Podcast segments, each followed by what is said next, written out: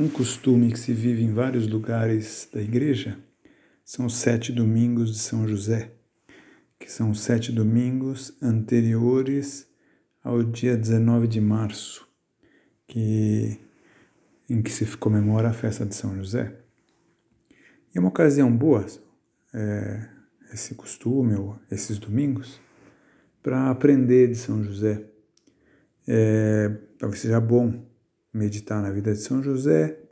Há bons textos assim para cada domingo em alguns livros de piedade, também no, no site do Opus Dei também há uma meditação para cada domingo e que em geral se dá à volta das alegrias e dores de São José.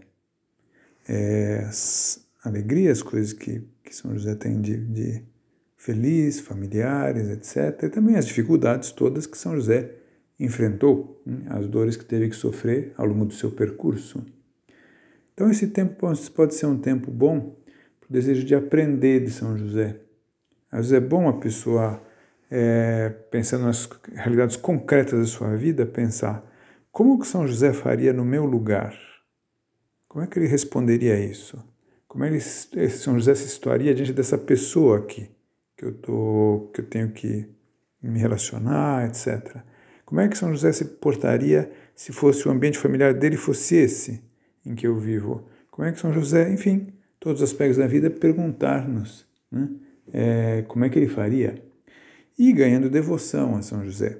Há boas orações a São José, também essa questão de procurar um pouco a várias fontes boas, de bonitas orações a São José, e vê-lo assim como modelo nos diversos aspectos, nos diversos âmbitos da vida vê-lo como modelo na família.